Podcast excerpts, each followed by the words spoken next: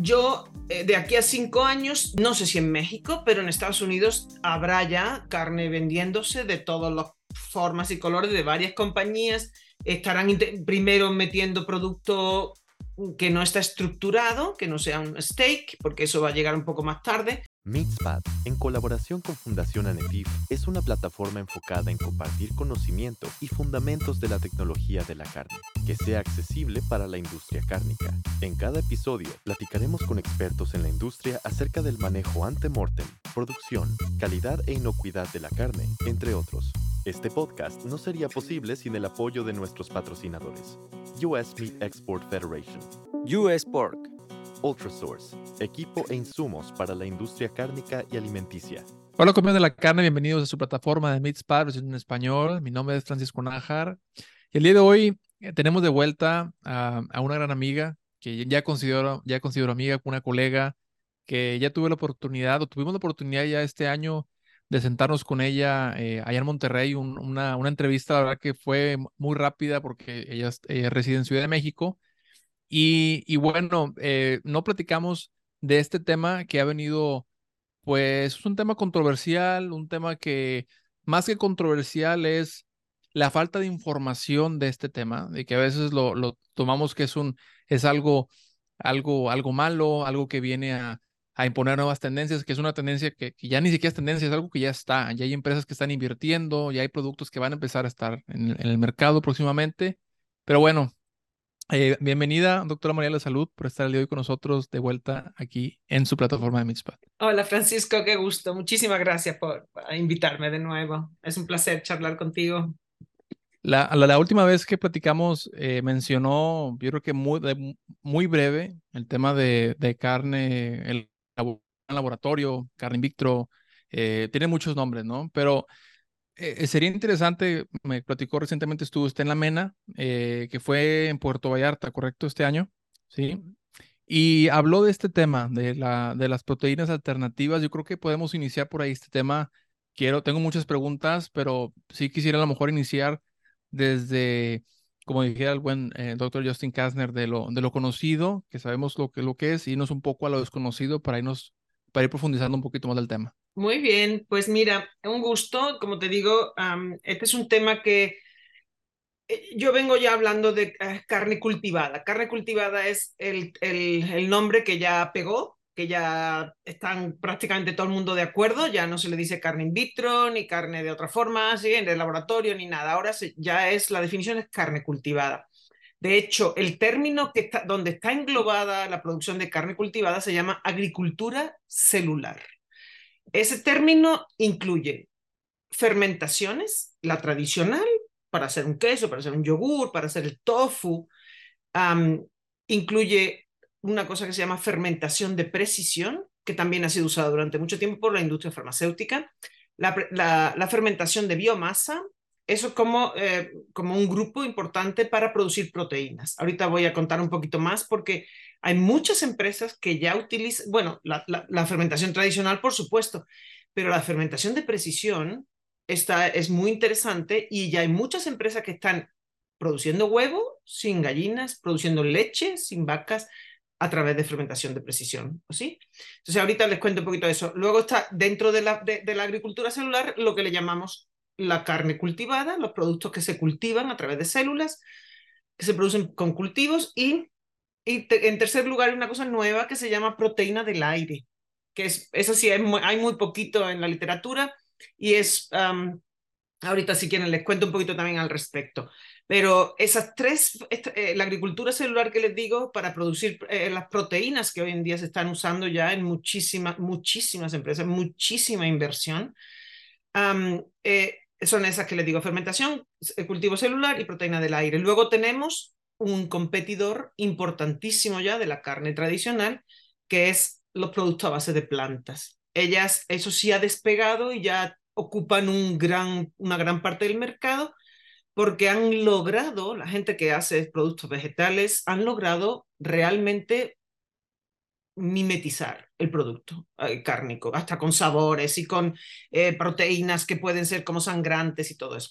Entonces, la proteína vegetal eh, ha despegado y es así, está ya, como les digo, siendo gran competidor y ocupa un, gran, nada que ver ¿eh? con lo que los mercados tradicionales ocupan todavía. Son muy pequeñitos, son alrededor de 14 o 15 veces más pequeños.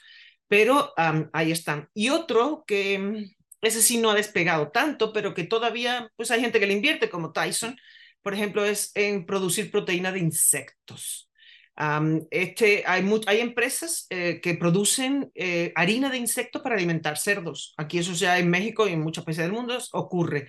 Pero para alimentar a los humanos todavía es algo que la gente no le, no le ha entrado fácilmente. En harinas para hacer determinados productos, sí, pasteles y cosas así.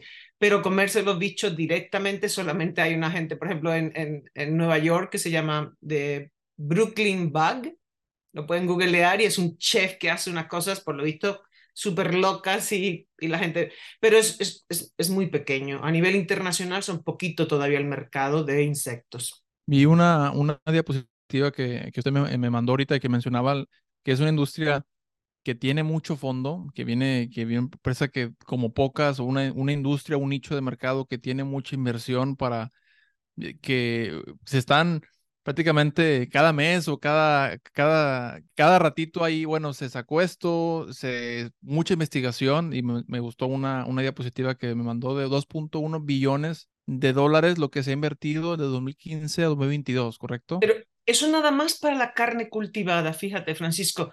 Eso, eh, eh, toda la proteína alternativa, toda la, la forma, las proteínas alternativas es un mercado mucho más grande. 2.1 billones se le ha invertido a la carne, a la, a la carne cultivada y están, están intentando ver eh, las predicciones te dicen que para el 2050 se va a seguir invirtiendo hasta 13 billones de dólares. Es decir, a nivel internacional. Y yo te digo, la mayor parte de las inversiones vienen de la industria cárnica tanto en Europa como en Estados Unidos, están invirtiendo en, en Brasil. El gigante JBS está iniciando la construcción de un centro de innovación de 62 millones de dólares para carne cultivada. Es una noticia de hace unos días. JBS. Eh, todos están intentando echarle ganitas a producir parte de la carne que nos vamos a comer al futuro que sea de laboratorio. Sí, y, y la verdad es que mencioné al principio que, que, es un tema muy controversial porque hay gente que está en contra y mucha gente que está a favor. Recientemente, yo creo que este es el, segundo episodio en sí que le dedicamos a, a, algo como esto. Digo, a lo mejor no, no en sí como carne cultivada, pero sí, como platiqué, estuvimos con, con Patsy Larumbe en, en Co, que es de Cocus, está ahí en, en Pamplona, donde él, bueno, va más enfocado hacia, hacia formar, ¿no? Ya Digo, tiene un, equipo ahí muy grande, pero bueno, yo creo que va dentro de las innovaciones, que esto sigue siendo, yo creo que una, una rama de, de, carne cultivada. Y, yo creo que podemos a lo mejor iniciar esto. Eh, mencionó la, proteína vegetal, que es como ya no es, no es algo nuevo, es una, es, ya es un mercado nuevo, que ya no es tendencia, ya es algo que ya tiene su, su market share, como, como dijeron los americanos. a lo mejor podemos iniciar ahí. Eh, desde su punto de vista, que, que ha a lo mejor em, estado involucrada en, esta, en este tema, y yo creo que es una pregunta la más sencilla, ¿no? ¿Qué es carne cultivada? ¿Es una proteína negativa o, tiene impactos negativos en la salud? Yo creo que podemos iniciar este, este, este podcast yéndonos un poco hacia entender eh, más, a, más a, profundidad qué es la carne, de, carne cultivada. Ok, ah, decía, pensé que ibas a, habías dicho que empezamos con la parte vegetal, que era, era pero yo creo que es mucho más interesante hablar de un producto que sí va a ser carne, porque la carne vegetal al fin y al cabo son productos para alternativas para personas que realmente no quieren comer carne, ¿no? Mira, eh, te puedo contar que hoy en día eh, apenas en dos lugares del mundo se come carne eh, cultivada. Se come en Singapur y se come en Israel. Los israelitas, ellos mismos, su empresa, consiguieron, que se llama Future Meat Technologies, han conseguido hasta en la serie B de, de, de recopilación de, dinero, de funding, hasta llevan ya 347 millones de dólares conseguidos para invertir. Ellos están vendiendo, venden desde el 2020, desde diciembre del 2020. Lo que pasó en Estados Unidos es que una de las empresas primeras que se llamaba Eat Just, ellos no consiguieron la aprobación en Estados Unidos y entonces se mudaron, se fueron a Singapur a vender. Y, la, Agencia de Seguridad Sanitaria de Singapur les dijo, adelante. Y en enero o algo así de ese mismo del 23, eh, del 21, perdón, empezaron a vender. No me acuerdo si ya fue Israel primero o Singapur primero, pero los dos con un mes de diferencia. ¿Qué pasa con estos productos? E, es decir, puede haber que hay gente que le da un poco de asco, te lo voy a decir literal, porque hay ya, ya investigaciones publicadas al respecto de, las, del sentimiento que la gente va a tener, porque nadie, nada más que en esos dos lugares que yo te acabo de mencionar, la gente ha probado la carne y no se ha hecho ningún estudio todavía real comiendo carne cultivada. La carne cultivada, tú sabes que se hace, o por lo menos lo que sabemos ahorita que cómo se hace, es tomando músculo de un animal, ¿sí? obteniendo células satelitales, que son unas células que tienen una proliferación marcada, específica, es decir, después de 10, 12 pases, esas células se van a diferenciar. Y esto ha sido uno de los temas más controvertidos que hay dentro del desarrollo de esta ciencia. Y de hecho, ya han encontrado una solución y es utilizar líneas inmortalizadas para no tener que ir una y otra vez a recoger un pedazo de carne y sacar las células satelitales que sabemos que están en el músculo y que son poquitas, ¿sí? Pero era, es, un, e, es un tema de, deficiencia, tener que volver una y otra vez a, a por un pedacito de músculo de un animal. Entonces, hay gente que ya tiene, por ejemplo, te iba a comentar, hace, hace unas cuantas semanas, Estados Unidos ya ha dado la aprobación para que se venda. Es decir, ya en California, yo creo que está a nada. Upside Foods se llaman así, Upside Foods, em, que antes eran Memphis Meat. En, en, Estados Unidos ya tienen una instalación para producir 200 mil kilogramos al año.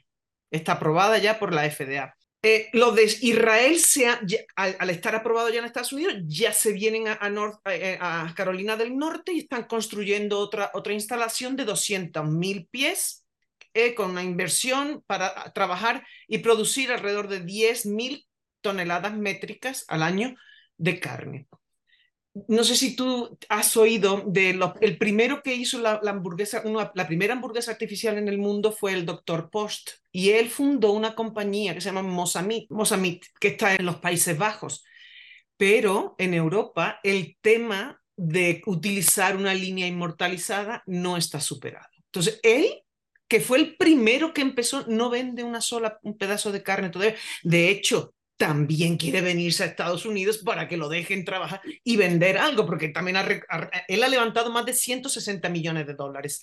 Entonces, eh, los que se llaman ahora Good Meat, que antes eran los de Eat Just, de Estados Unidos, que recopilaron también una cantidad de millones impresionante, esa gente ya vende en Singapur, pero ya como son originarios de Estados Unidos, también van a estar vendiendo. Ale Farm o Cocus, esta gente todavía no vende nada. Ellos no venden nada todavía siguen invirtiéndole. De hecho, el gobierno español le acaba de invertir 5 millones de euros ah, y se los ha dado para que sigan trabajando a esto de Cocus. En, en Cataluña acaban de, pero también es lo que te iba a decir, eh, ha venido bajando un poquito la inversión privada. Como que están un poco nerviosos que ya llevan muchos años invirtiéndole y todavía no venden gran cosa. Entonces, eh, ahora son los gobiernos los que están invirtiendo. ¿sí? De hecho, Deloitte, tú sabes que Deloitte es una compañía internacional, es una una consultora que trabaja mercados y todo eso, ellos ya, fíjense, ellos ya analizan todo el tiempo los, tipos de productos que salen al mercado y le dan muy buena categoría a esto. Ellos hablan de un círculo vicioso para la producción de carne tradicional y un círculo virtuoso si te metes para producir carne eh, em, cultivada. Entonces, hasta hay el, landscape que se llama, si ustedes ponen en internet landscape de, producto, de, proteína alternativa, le sale una, un mapa de miles, de, bueno, cientos y cientos de compañías en el mundo que están intentando, todas por, de, algún, de alguna forma, el otro día escuchaba un congreso que hay sobre carne cultivada que se hace en Maastricht, unos y otro que se hace en California. El de Maastricht, había un señor que, que está en California, él tiene 70 vacas y todas las semanas, eh, dice que lo más difícil que le, que le, pasó fue que tuvo que pasar todos los exámenes de bienestar animal con las vacas para que el gobierno aprobara su, el funcionamiento de la fábrica. Él está utilizando eh, líneas, líneas de celulares inmortalizadas. Es decir, es que se, mm, se, te mueren, es decir, las células se te diferencian, ¿entiendes? Y, y tienes que volver siempre para seguir produciendo. Y el, el, otro gran obstáculo que siempre ha tenido la ciencia esta, esta, que se está desarrollando alrededor de la carne cultivada es la utilización del que siempre se tenía que hacer del suero fetal bovino. Imagínate que nos vamos a estar produciendo carne cultivada y nos vamos a estar echando los fetos para sacarle el suero. Eso era impensable. Entonces, desde hace años hay montones de gente que está buscando la alternativa. Bueno, pues resulta que allá hay un señor en Estados Unidos que lo que hace es sacarle sangre como el que va a donar sangre. tú vas a, puedes ir a donar sangre cada cierto tiempo. Él separa y resulta que las plaquetas en sangre tienen muchísimos factores de desarrollo y factores de crecimiento para las células. Entonces, él está usando, según nos dijo, eso, eh, lo, lo, que pudo decir, porque es una empresa privada, entonces ellos normalmente, mm, muy poca gente eh, explica cómo lo está haciendo, ¿sí? Te tienes que ir a un congreso para saber por dónde van. Los chinos, esos van a, son los primeros que van a vender la carne de cerdo prácticamente finalizada y en steaks. Porque ahora mismo, Francisco, si yo te dijera, la mayor parte de los productos que hacen son nuggets o son hamburguesas, que son una cosa desestructurada, ¿entiendes? Tú sabes, un nugget dicen que, que, llevan hasta el 70% de células, pero pues uno no, no sabe porque tú un nugget sabe que se hace con harinas, con grasa, ¿sí? con carne. Entonces ellos ponen unos pedacitos y desde el punto de vista nutritivo es carne. Mm, de hecho, lo que tú le pongas en el suero fetal, tú le puedes poner la vitamina B12 en el suero y la célula lo va a absorber y la va a tener.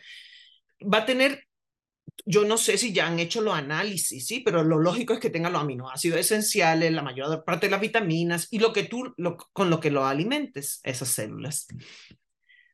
Pero todavía es algo que está como que la gente, hay, hay montones de estudios, por ejemplo, publicados, a cómo le va a gustar a los consumidores, pero todo lo que hacen es, ¿tú qué crees que te va a parecer? Porque nadie tiene carne para darle a probar a nadie, ni nadie ha hecho estudios de nutrición todavía ni de, ni de composición química, nada, ¿sí? No se produce suficiente y si lo hacen es para poner una etiqueta a los que están vendiendo en esos dos lugares del mundo donde solamente han sido aprobados eh, para esos restaurantes.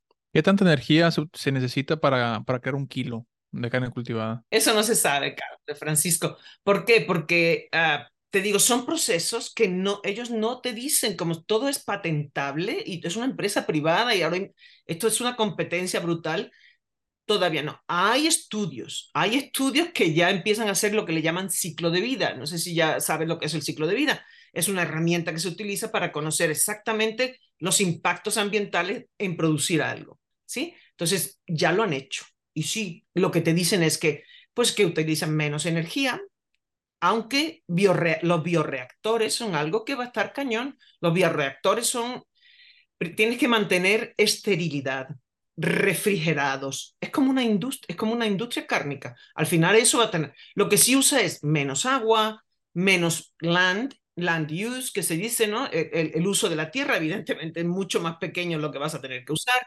El otro día el señor este que tenía las, su hato de 70 animales decía que con 1.600 o con 1.500 tendríamos plasma suficiente para hacer toda la carne para alimentar todo el mundo.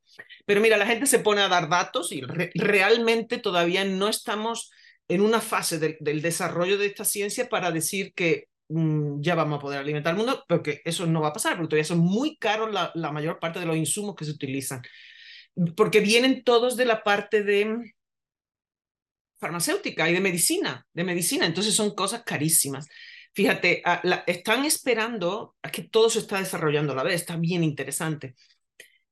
La fermentación de precisión, no sé si conoces el término, eh, la, fermentación de precisión es una forma de producir proteínas, ¿sí? Si lo que tú, lo que normalmente haces es un proceso de ingeniería en el que la secuencia genética de una proteína específica se mete dentro de una bacteria o una levadura y se pone y en fermentadores se pone a, pone a la bacteria, la bacteria lo que hace es producir esa proteína, ¿sí? Entonces, te decía yo que, eh, por ejemplo, para, para la parte de alimentación, pues, están utilizando Bacillus, Saccharomyces, Cerevisiae. La cerveza se hace así, ¿no?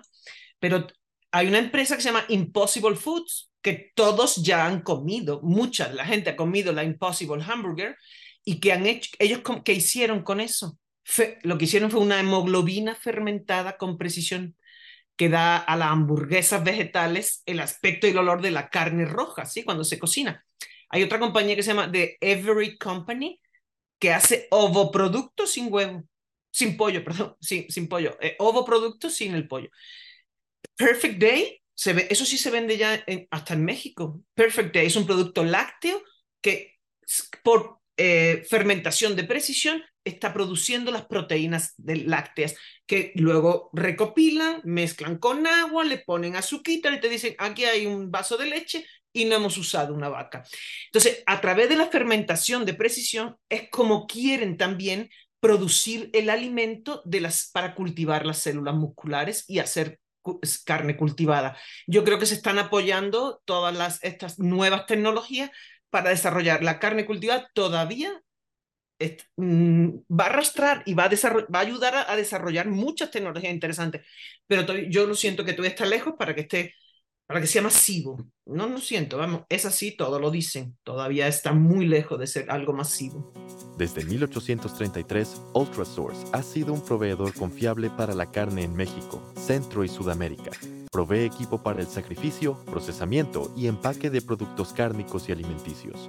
Eh, yo le veo, la verdad es que le veo muchas ventajas, porque ya el, el, hecho, bueno, le veo ventajas y como todo tiene sus desventajas, ¿no? Pero sí le veo ventajas por el tema que platicó usted, la, a lo mejor el, el uso de tierra, que pues puedes digo, tiene también sus, sus retos, que es la esterilización, cómo, cómo vas a tener, bueno, el, el, mismo USDA, ¿no? El USDA, cómo va a ser la regulación. Y el año pasado le dieron el visto bueno a una empresa que producía, que quería producir los nuggets, carne de pollo, y les dijo, no tenemos comentarios. Después de eso ya se vino la aprobación de la, nor de la legislación que tienen que cumplir. Es decir, prácticamente se lo han puesto en bandeja. Es decir, ellos saben lo, las maquinarias que tienen, los, los, pasos. Yo tengo de hecho una plática que justo di el año pasado de cómo, de que cuáles eran los pasos y es como cualquier empresa, desde las materias primas que entran, los proveedores, tú tienes que controlar todo, los, los diferentes procesos, la recolección, el envasado, el etiquetado, igual que, una, que cualquier industria. Y fíjate, eh, ellos sí están preocupados y ha habido, te decía que muchos, eh, algunos de los estudios y están hablando que para, por ejemplo, si tú, eh, la, si tú comparas la carne cultivada con eh, la producción tradicional de pollo, la huella de carbono se reduce en 17%, la de la, de la tierra en 63% y la polución del aire en 29%. Pero si lo comparas con la, producción tradicional de, de res, esos valores se van a 92, 95 y 93. La de cerdo 52, 72 y, y 49. Sin embargo, Francisco, te doy una cosa bien interesante que el otro día tuvimos un panel en el, en, a la misma vez que estábamos en, en Amena, se desarrolló el, el, nuestro, nuestra jornada nacional em, anuales de la Asociación Mexicana de Científicos de la Carne. Y yo coordiné un panel que estaba muy interesada yo en que habláramos sobre la Declaración de Dublín. No sé si has oído qué es la Declaración de Dublín. Bueno, pues eh, ya lo hemos firmado la mayor parte de los mid scientists del mundo, yo creo. Somos muchísimos. Eh, si tú entras y buscas, todavía estás a tiempo de firmar la Declaración de Dublín. La Declaración de Dublín lo que buscaba, eh, lo que busca es que demos parte de, de, la información, que hay tanta fake news alrededor de todo los impactos que los bovinos producen, ¿no? Eh, que lo que han hecho ha sido escoger a un montón de científicos que den información veraz sobre los impactos. Y escuchamos, hay, eh, uno de los que inicialmente desarrolló la Declaración de Dublín es el doctor Pablo Manzano del norte de España y lo invitamos a hablar. Pablo nos dejó así porque estamos todo el tiempo diciendo que producir pollo, producir cerdo es mejor que producir bovino porque contaminan mucho. Bueno, pues resulta que el papel del bovino, de forma extensiva sobre todo, ¿no? Es imprescindible para que la tierra absorba carbono, para que haya, no haya fuegos, para aminorar temperatura, para captura de carbono. Interesantísimo lo que nos dijo los estudios que han hecho en África, en Europa, el papel, porque nos creemos que el mundo era todo bosque desde hace mucho tiempo y, solo las vacas eh, hemos arrampado con todos los bosques y por eso le echamos la culpa a ellas. Y sin embargo, él nos explica que llevamos, yo no sé, los, los millones de años, millones de años que la tierra, hay muchos pastizales, hay muchas tierras que no son productivas y las vacas no, no hacen que esa, esa, esa vegetales, esos rastrojos que nadie puede comer, ellas nos dan y nos proporcionan eh, eh, esa, esa carne de alta, eh, vamos, un producto de alta calidad. Entonces, habría que leer las publicaciones que tiene el doctor Manzano para que veáis lo interesante que es este tipo de cosas, porque él estaba en total desacuerdo con que sigamos diciendo que los bovinos son los que más contaminan. Dice que no se hacen bien esa, esos, esos datos. O sea que en eso, en eso que comenta él, el, el hecho de, de hacer, bueno, ya sea intensivo o extensivo el, tema de la ganadería, tiene un efecto positivo en la, en la tierra. No solo positivo, dice que es imprescindible para que los humanos sigamos viviendo, que tengamos a los rumiantes pastoreando, fertilizando esas tierras que son nada más están en manos de, de, eso, de que, del fuego y de, sí, y de, y de los deslaves que los bovinos hacen un papel fundamental. Me pareció de verdad, nos quedamos así todos los que estábamos en el panel.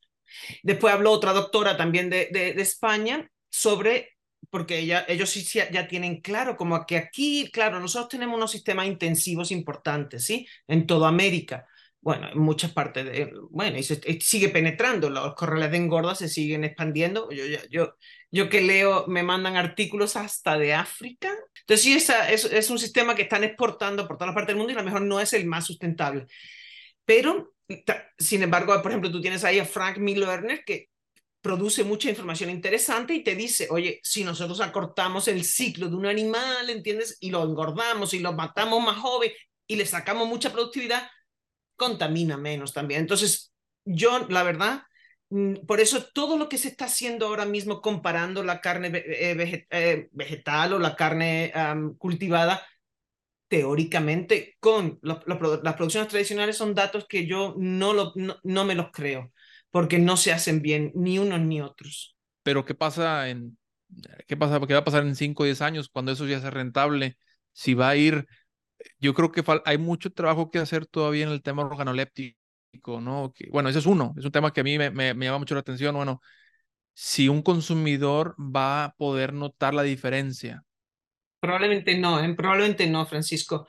De hecho, la gente que ya ha comido nugget, tú imagínate un nugget, lo condimentado que va, que tengan ahí unas células que sean de un animal normal o de un laboratorio, eso nadie lo va a notar. En un, una hamburguesa tampoco lo notan porque es práctica. Lo que sí va a ser complicado es hacer un steak. Por eso lo digo el steak, ¿no? Porque, porque sí, sí eso es lo, es lo interesante, cómo, cómo vas a ir pegando, digo, a lo mejor de un término muy sencillo, ¿no? Eh, pero como para que la audiencia, ¿cómo, ¿cómo vas haciendo una fibra muscular para que al momento de, de la mordida tenga una, o sea, se pueda emular esa, esa experiencia al paladar. Eso yo siento es lo que, que a lo mejor va, va a llevar más tiempo. No, no, pero sí, sí, se va a conseguir, ¿eh? Eso sí se va a conseguir. No, pues con, con, con, eh, con, este Cocus. Cocus, es, e, ellos la tecnología de impresión, allí hay otra gente, en México hay unos ingenieros trabajando en tecnología de impresión, ahorita están imprimiendo carne vegetal, pero tú no te puedes una idea, parece que, que, hombre, no te digo que sea perfecto igualito que la carne, ni muchísimo menos, a lo mejor con alguna carne muy inyectada y todo eso se parece un poquito más, pero eh, una carne eh, real todavía está lejos. Pero tienes la sensación de mordida, de tiras, tiras de ella y masticas.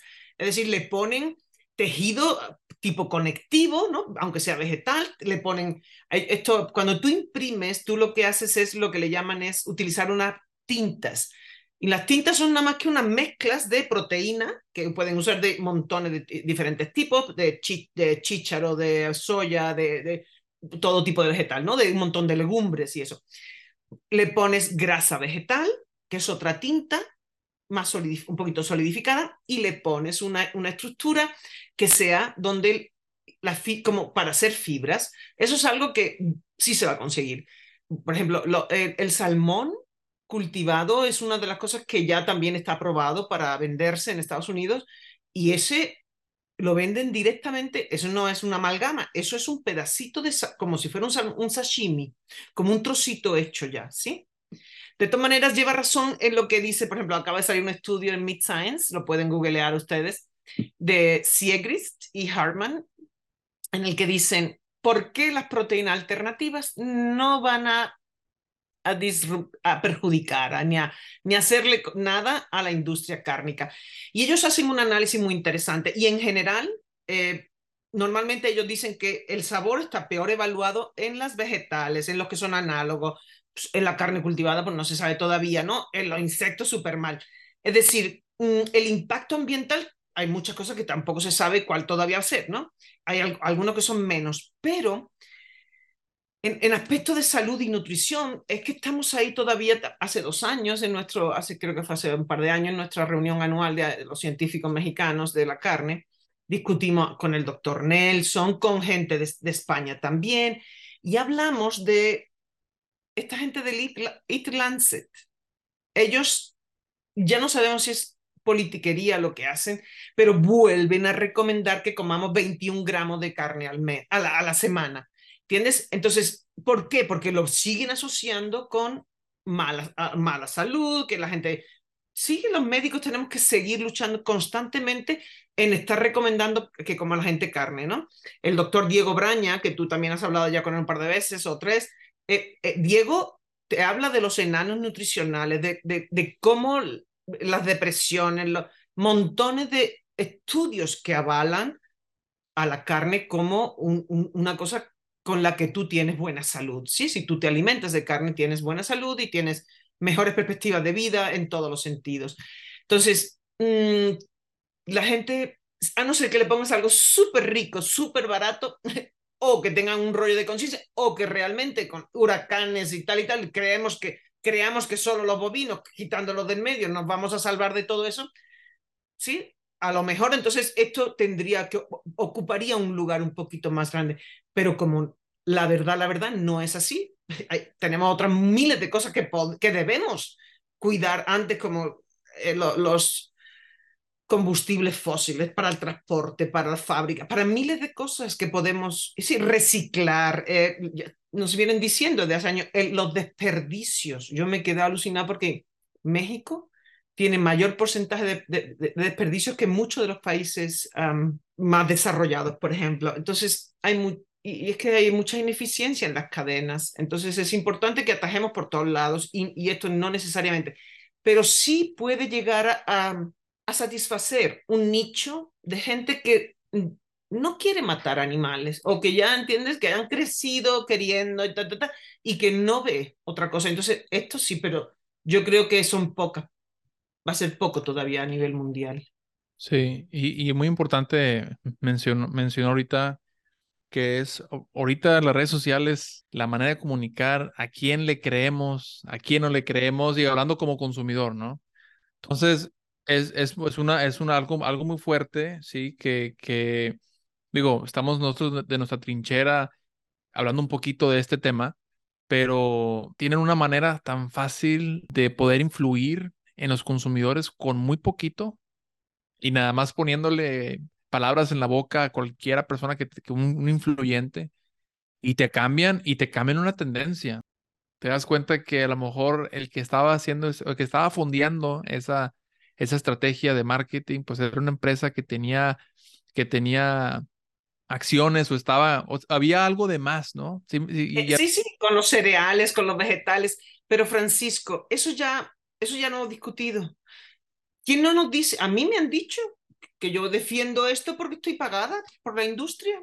Y yo siempre digo, no, no, yo trabajo en la universidad, sí, pero claro, a mí me han, yo me han educado para esto pero hay mucha gente que cree que nosotros estamos sesgados también y que solo leemos literatura para apoyar lo que pensamos, ¿entiendes? Igual que tú y yo podemos pensar que otros que hablan en contra. Entonces, mira, yo, yo para mí, aquí cabemos todos. No hay que bajar la guardia, porque si hay gente que, que, que hace daño, sin datos reales. Entonces, tenemos que estar alertas y defender en lo que creemos y defender la ciencia que, que es buena para todos, ¿sí? Para que sea de verdad para todos. No que nos financien unos u otros u otros, no. Lo que realmente creemos que va a ayudar a, todos los consumidores del mundo. Entonces, es complicado. Yo como, como profesional aquí en México y todo, de verdad, porque tú te vas a, la literatura científica y puedes decir una cosa y puedes decir otra muy diferente si te vas a otro tipo de literatura, que también están publicadas, que también están referidas, que también están indexadas y te están diciendo cosas. Entonces, tenemos que amalgamar, nuestra labor es hacer que lo que difundamos tenga bases científicas reales. Pero a mí no me, yo no me gusta estar criticando lo que otros hacen, ah, que si los veganos, que si los vegetarianos, ellos a su, modo, a su rollo, nosotros al nuestro, ¿sí? Nosotros a, a defenderla, por lo menos así pienso, la, la, calidad nutritiva, la, ¿sí? el avance de, de, de, lo que hemos podido hacer en mejora de las producciones para que haya menos impactos, para que haya mejor eh, calidad nutritiva en nuestros productos.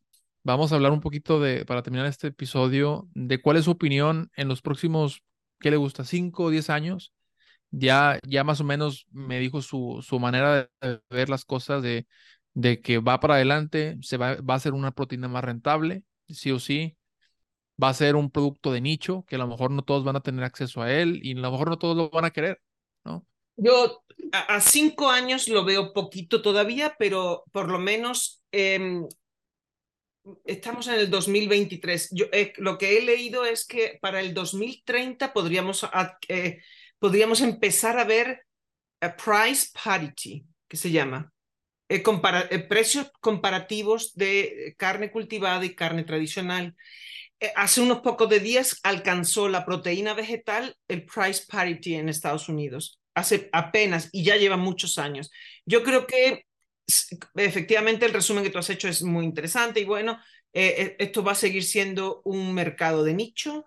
Ahora mismo, por ejemplo, la carne vegetal supone alrededor de, 40 billones de, de dólares en el mundo eh, los insectos menos de un millón, de un, menos de un millón, la carne cultivada menos de un millón, ¿sí? Eh, eh, la, parte de fermentaciones alrededor de 50 o 60 millones de, millones nada más, es decir, muy poquito todavía, ¿sí?